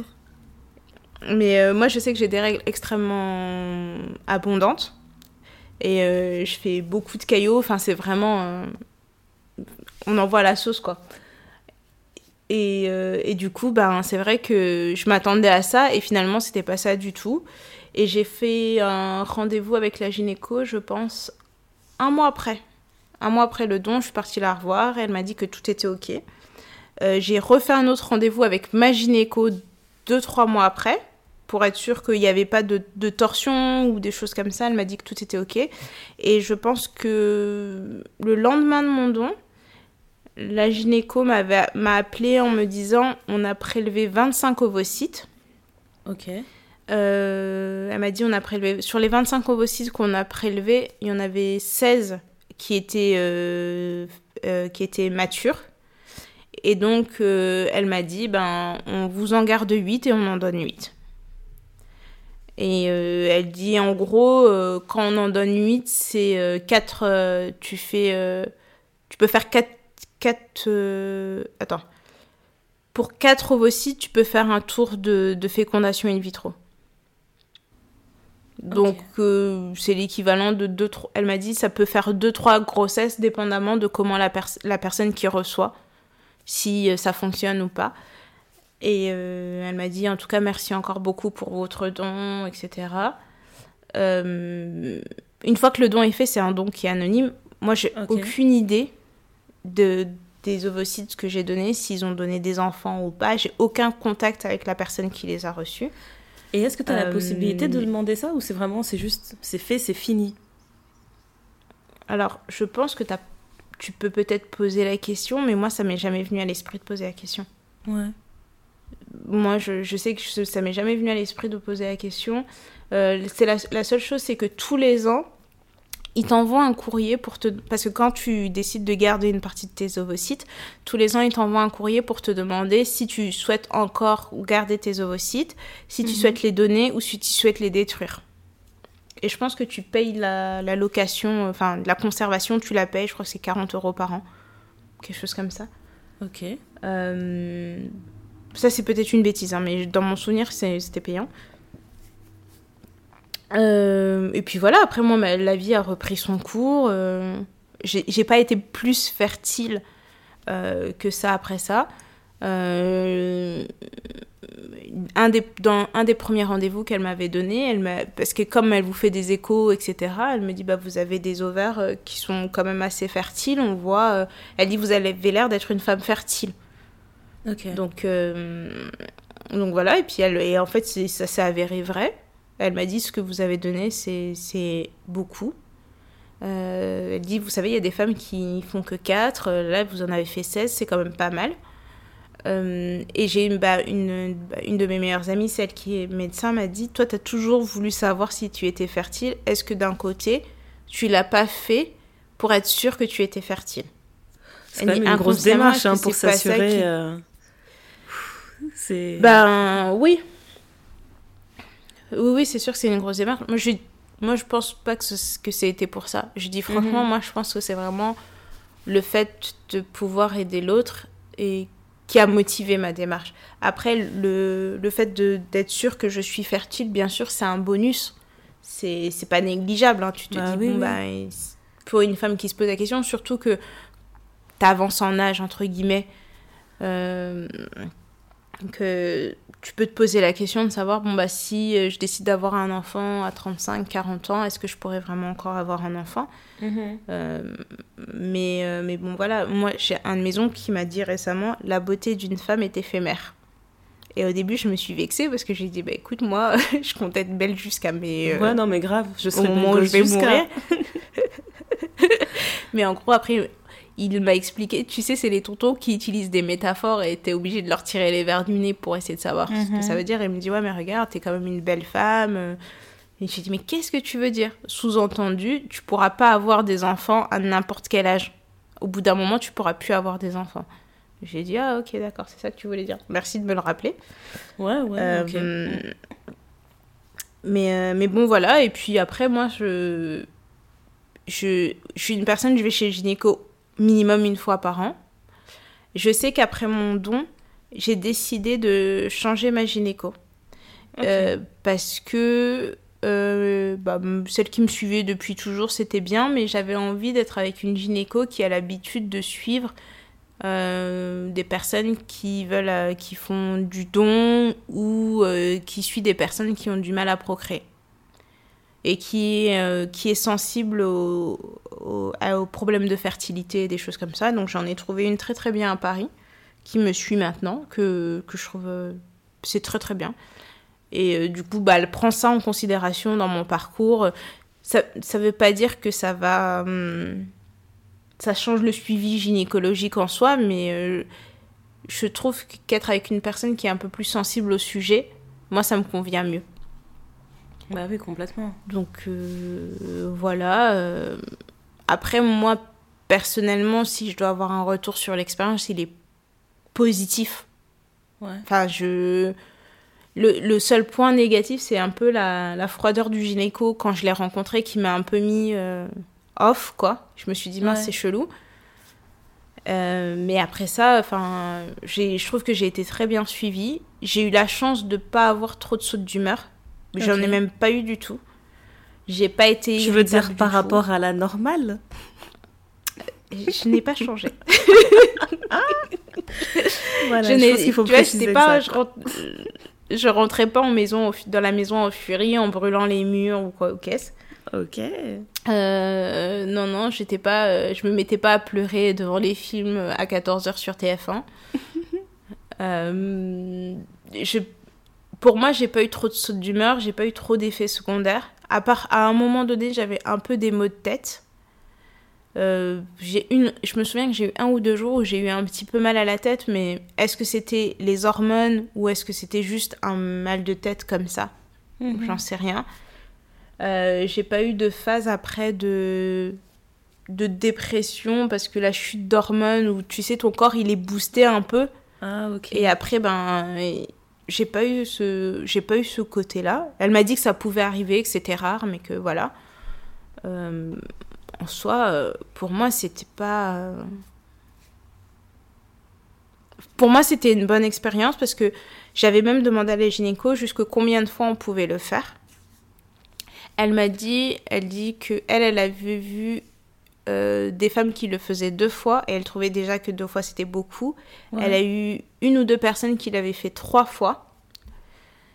Et, euh, et je lui mais en fait, qu'est-ce qui vous fait arrêter en fait? Elle dit, en même il faut que sur le nombre d'ovocytes qu'on est donné, je pense que ça peut résulter à un certain nombre de grossesses et puis après, ils arrêtent de donner tes ovocytes parce que pour éviter les, euh, le risque de consanguinité. Oh, d'accord. Ouais. Parce que Ah, la ça. Moi, je probabilité que, que les enfants se pour croisent et tombent donne, en amoureux, fait. etc. D'accord. De quoi? Moi, je pensais que c'était plus un risque par rapport à la personne qui donne, en fait. Mais non, c'est dans l'autre sens. D'accord. Bah, Enfin, le risque que tu- les enfants se retrouvent à l'école et qu'ils tombent amoureux et qu'ils découvrent qu'ils sont frères et sœurs, quoi. Mhm. Parce que tu donnes dans un centre particulier, t'as peu... de- Enfin, tu sais pas si les gens ils vont toujours vivre à cet endroit-là, tu sais pas où est-ce que les gens vivent, etc. Euh, après, euh, je pense qu'à chaque fois que tu fais un don, si tu décides de le faire plusieurs fois, ils vont te refaire un bilan complet, savoir si tu es en état de le faire, quoi. Euh, Moi, j'avais réfléchi, je m'étais dit que j'allais le faire une fois quand j'étais célibataire sans enfant et que j'allais probablement le refaire une fois que j'aurais eu tous mes enfants. Donc, je pense que je le ferai encore une, une deuxième fois. Donc, c'est vraiment un retour positif, c'était sûr de le refaire. Ok. Ouais. Sauf vraiment cas de. Je sais pas. Sauf si vraiment il y a un truc quoi qui se passe et qui fait que je ne le fais pas, mais l'idée que j'en ai, c'est que ça me dérangerait pas de le faire une deuxième fois. Donc euh, voilà, le- l'histoire, euh, c'était l'histoire du vagin de Néné.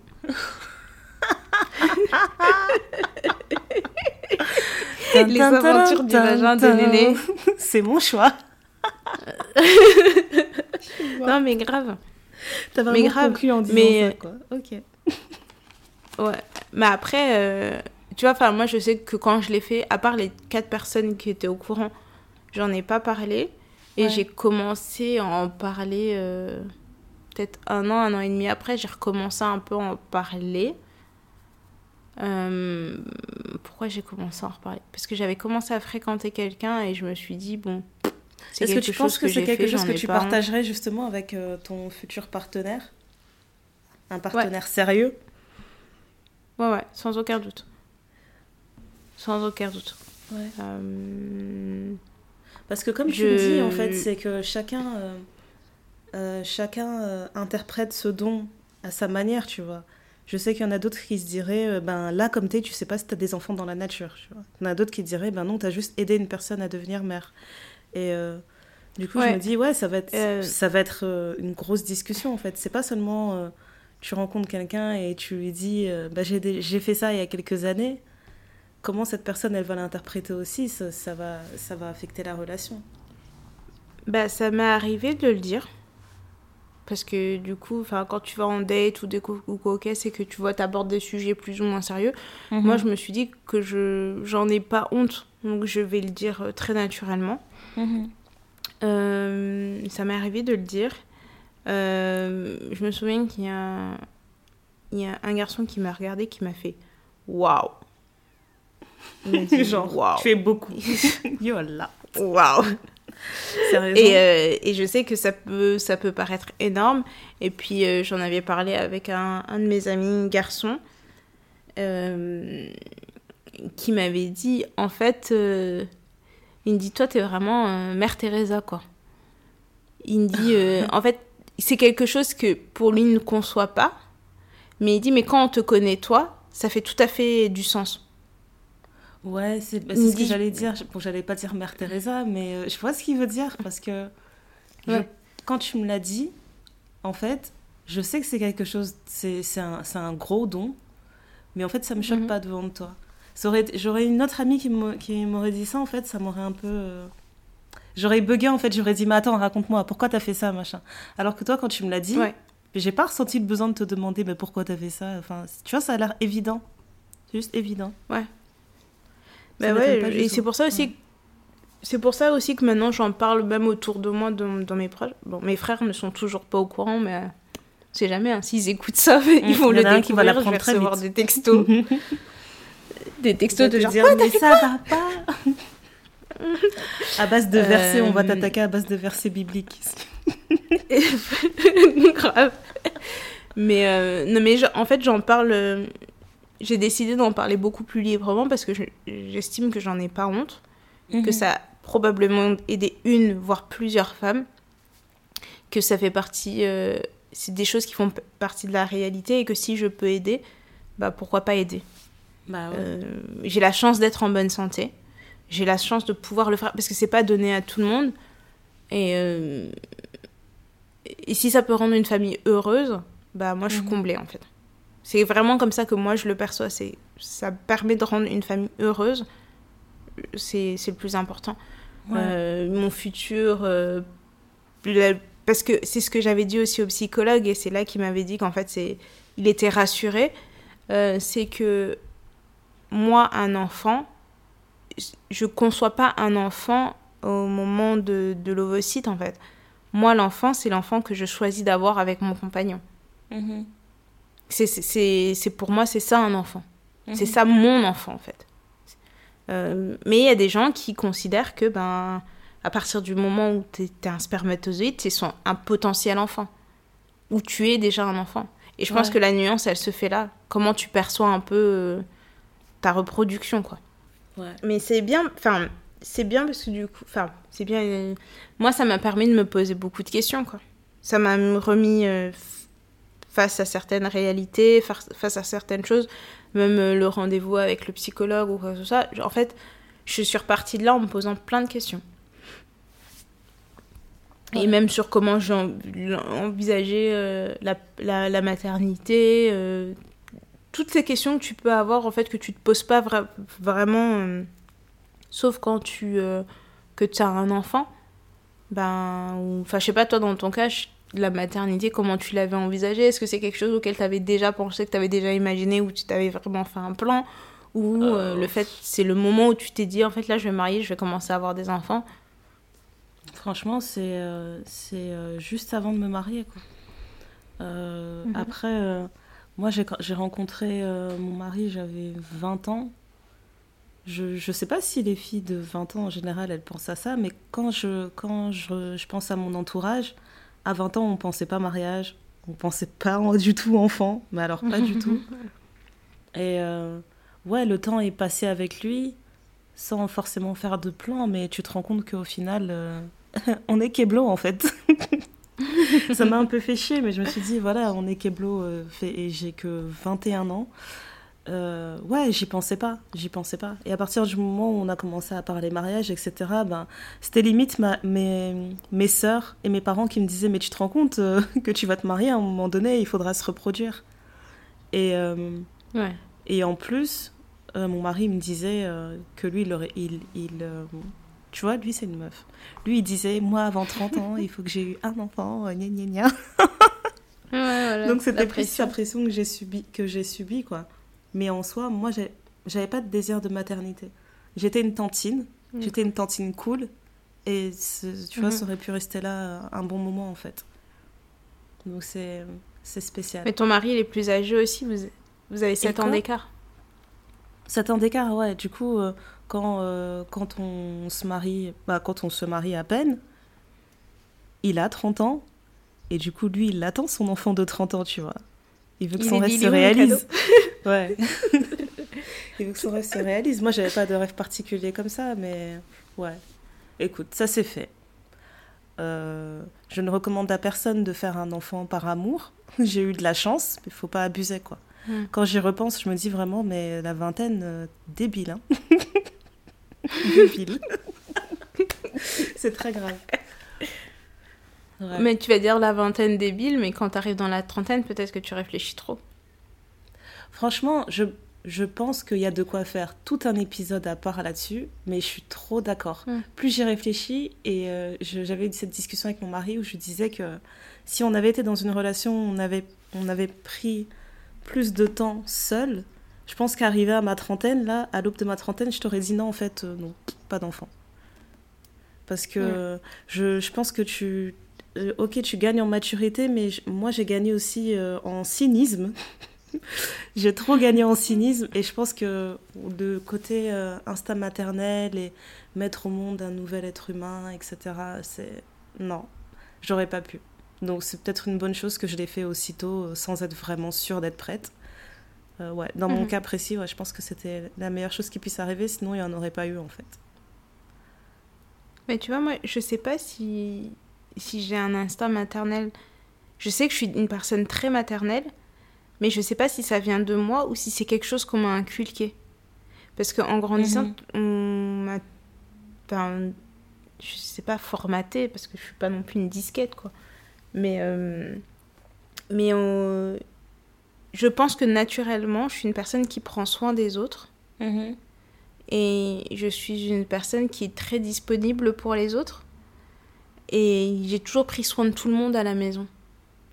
Et donc, du coup, ce côté de prendre soin de tout le monde et de s'oublier, c'est. Ce, enfin, moi, ça, ça, se rapproche très fort de l'instinct maternel. D'avoir aussi, en fait, euh, je pense que pour être une, une bonne mère, et ce n'est que mon avis, il faut, être, mhm. faut faire preuve d'abnégation. Et euh, du coup, moi, je me dis, en fait, c'est quelque chose que j'ai déjà. Ouais. Et du coup, comme c'est quelque chose que j'ai déjà, je pense que j'ai envie de me reproduire. Mais je veux pas me reproduire n'importe comment. Mhm.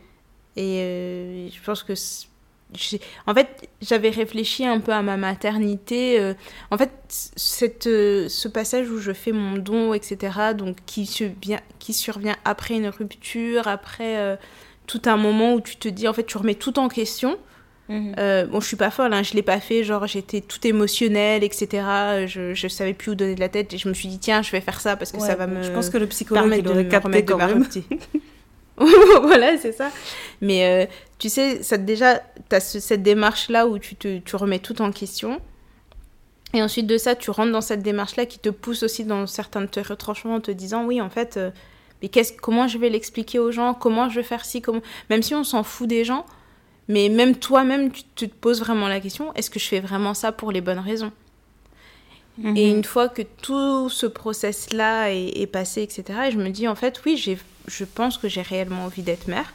Et maintenant, plus j'avance en âge, plus je me dis, je pense que j'ai envie d'être mère, mais je veux pas être mère à n'importe quel prix. C'est ça. Je préfère, euh, je préfère bien le faire. C'est pour ça que je te dis que dans la vingtaine, peut-être que j'aurais décidé d'avoir un bébé comme ça, tu vois. Genre, ouais, vas-y, on est amoureux, on, fait un bébé. Bon, il faut de l'amour, bien sûr. Mm c'est vraiment parce que je suis pessimiste en amour, je crois que ça m'est pas arrivé. parce que sinon, je pense aussi que j'aurais pu avoir deux, trois bébés comme ça, quoi. Je te jure, j'étais trop optimiste. J'étais trop, trop optimiste. C'est le seul truc, en fait, que je pense qui va me manquer dans la vingtaine. Et, euh, et, je le vois quand je vois des personnes qui sont juste proches de la vingtaine et qui sont dans le début de la vingtaine. Il y a ce côté, en fait, mhm. où euh, tu as l'impression qu'en fait, tu auras cet âge-là toute ta vie.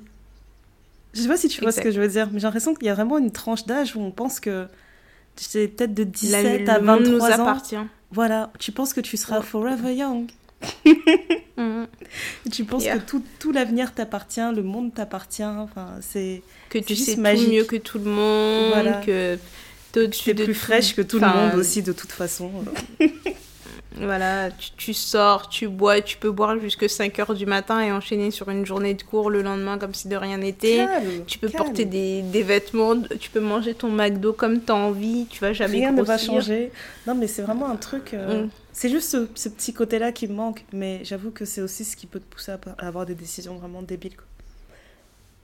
Oui, oui, oui, ça c'est sûr. Bah, en tout cas, euh, merci, merci beaucoup d'avoir partagé ça. Je sais que t'es pas, euh, pas le genre de meuf qui s'épanche euh, sur sa vie sur sa vie privée, même si tu es host d'un podcast. Franchement, ah, bah c'est. là, j'ai euh, beaucoup parlé de, de la partie peut-être la plus intime. Ah, ouais, ouais. Là, c'est grave. Là, c'est grave. Là, on vous a fait un cadeau. On revient pas avant avril 2021. Là, c'est trop. T'as trop partagé. Franchement. Ouais. Mais euh, si vous avez des questions, n'hésitez pas. Hein. Ouais, j'espère que ça va en inspirer certaines. Franchement, c'est c'est quelque chose que j'aurais jamais envisagé de faire. Mais en fait, quand tu as commencé à en parler, j'étais sold. Du début jusqu'au moment où tu as parlé des aiguilles. J'ai commencé à douter. dit non. J'ai commencé à douter. Non, mais franchement. je te jure. Mais euh, Franchement, là, tu m'as fait réfléchir. Je pense qu'on on va finir cet épisode et que je vais beaucoup cogiter aujourd'hui. Ouais, je pense que c'est une décision qui doit être mûrement réfléchie. Et si jamais, euh, honnêtement, si jamais dans le processus j'avais eu le moindre doute, je ne serais pas allée au bout. Mhm. Je suis vraiment une personne qui fonctionne à l'instinct. Donc s'il y a quelque chose qui me paraît pas normal, je ne vais pas. Mais euh, là, de bout en bout, je, me suis sentie écoutée, je me suis sentie comprise. Et que vous vouliez en parler ou non, choisissez bien les personnes à qui vous voulez en parler. C'est comme tout, tout le monde n'a pas forcément les meilleurs euh, intérêts pour vous au fond de leur cœur. Je sais pas français ce que je dis. Euh, tout le monde ne veut pas forcément votre bien. Et dans, un, dans, dans toute étape de la vie, c'est bien de s'entourer des bonnes personnes. Mhm. Euh, moi, j'ai partagé mon expérience, ce n'est que mon expérience. Je suis pas là en train de vous dire, il faut que toutes les filles qui nous écoutent, vous alliez vous renseigner, que vous fassiez, parce que sinon, machin, non. C'est vraiment une décision qui est personnelle. De la même façon que j'ai pas forcément envie qu'on me juge pour la décision que j'ai prise, je jugerai pas une personne qui prend une décision complètement différente. J'ai mon histoire, j'ai euh, j'ai ma sensibilité, c'est pas celle de Ndaya, c'est pas celle de n'importe qui. Bon bah voilà. Mais, euh, mais si ça peut aider certaines qui, euh, qui se posaient la question ou qui, euh, qui étaient un peu réticentes ou cocasses, moi je suis vraiment hyper ouverte sur le sujet. Si vous avez des questions, si vous voulez en parler, si vous voulez n'importe quoi, moi je, je, suis là. Il n'y a pas de problème. je suis un livre ouvert par rapport à ça. j'ai vraiment aucun problème. J'ai été capable d'en parler à mon papa, à ma maman j'en ai parlé aussi récemment avec une de, une de mes tantes. Et euh, mhm. elle m'a regardée, elle m'a dit, mais, euh, elle dit, mais plus j'en sais sur toi, plus tu m'étonnes. J'ai dit, bah pourquoi? Elle dit, ce que tu as fait là, elle dit, même moi qui suis maman, je serais incapable de le faire. Et je sais la joie que c'est d'avoir un enfant. Mhm. Et elle dit, elle dit c'est incroyable, quoi. Et moi, je l'ai pas fait pour, pour les rançons de la gloire, quoi. Je l'ai vraiment fait. Euh, pour moi, c'est vraiment un acte complètement désintéressé. Ouais. Ok. Ah oui, et aussi, après ça, j'ai été interviewée par un journal. J'avais oublié. Sérieux? Oui. J'avais oublié, en fait, euh, il y a une dame qui, était, qui avait pris contact avec moi parce qu'elle prenait contact avec des femmes racisées qui avaient fait des dons. Parce qu'elle a dit c'est très rare et j'aimerais euh, vous poser quelques questions pour savoir un peu votre état d'esprit, qu'est-ce qui vous a poussé à le faire, etc. Oh, je crois que j'ai le journal quelque part. Bien sûr, je l'ai fait euh, bah, sous un mais tu vas nous retrouver ça vite là, pardon. attends, attends, je vais deviner ton nom d'emprunt. Laisse-moi deviner ton nom d'emprunt. Euh, alors, soit c'est Lenny, soit c'est. Euh, Anna C'est Lenny ou c'est Anna? Je pense que j'avais dit Lenny. Je pense. Je suis trop forte. On va pas donner ici tous mes noms d'emprunt. Je, vais suis être grillée partout après. Juste dans ta tête. Donc, euh, donc voilà. C'était un petit épisode sur le don de soi. Ouais, super. Bon, bah, je pense qu'on a, euh, on a vraiment fait le tour. Moi, je pense que j'ai encore plein de questions. Mais là, j'arrive pas à voir c'est quoi. Mais j'y reviendrai à un moment donné. Et je pense que ça va être pareil Ça pour euh, ceux qui vont nous écouter. Là, j'attends. J'attends les retours. Et j'aimerais vraiment avoir le retour du. Imagine, on, on tombe sur une autre personne racisée qui l'a fait et tout. Franchement, ce serait top. Ce serait top. Ouais, moi je suis prête à échanger. Et puis surtout s'il y a une personne qui l'a fait, qui a une expérience négative, Mhm. ou qui a eu ou qui s'est arrêté en process ou quoi au caisse, avoir des personne de opinions l'autre côté. différentes de la mienne. Ouais. Une personne de l'autre côté qui a reçu un don aussi. Oui, Ouais. ça serait bien aussi. Ouais. C'est... Moi, je suis curieuse de, d'échanger avec une personne qui a reçu un don. Savoir en fait qu'est-ce que ça. Ça. Enfin, ça. éveillait en elle.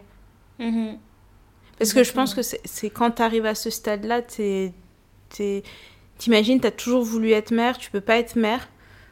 Tu passes. Tu fais plein de choses avant d'arriver au point où on te donne. Et. euh, et de se dire qu'en fait, euh, au bout du tunnel, quoi. Tu vois le bout du tunnel, enfin. Ouais, Je sais pas. complètement. Ça m'intrigue. Est-ce que tu as une recommandation par rapport à ce thème? Euh, bah, la recommandation, ça serait peut-être juste d'aller sur le site du SECOS où tu as toutes les informations concernant le don. Moi, je vous dis, les informations que je vous ai données, elles se basent sur ma mémoire d'il y a trois ans. C'est peut- possible que ce soit un peu brouillon, un peu flou. Euh, mais sur le site de- du SECOS, tu as toutes les informations qui sont mises à jour. Euh, je sais que moi, quand je, quand je cherchais, j'ai trouvé plein de forums sur Internet où, euh, avec des informations, des personnes qui, qui le faisaient ou qui avaient des questions par rapport à ça. Mais le site du SECOS, c'est vraiment une très bonne ressource. Ok.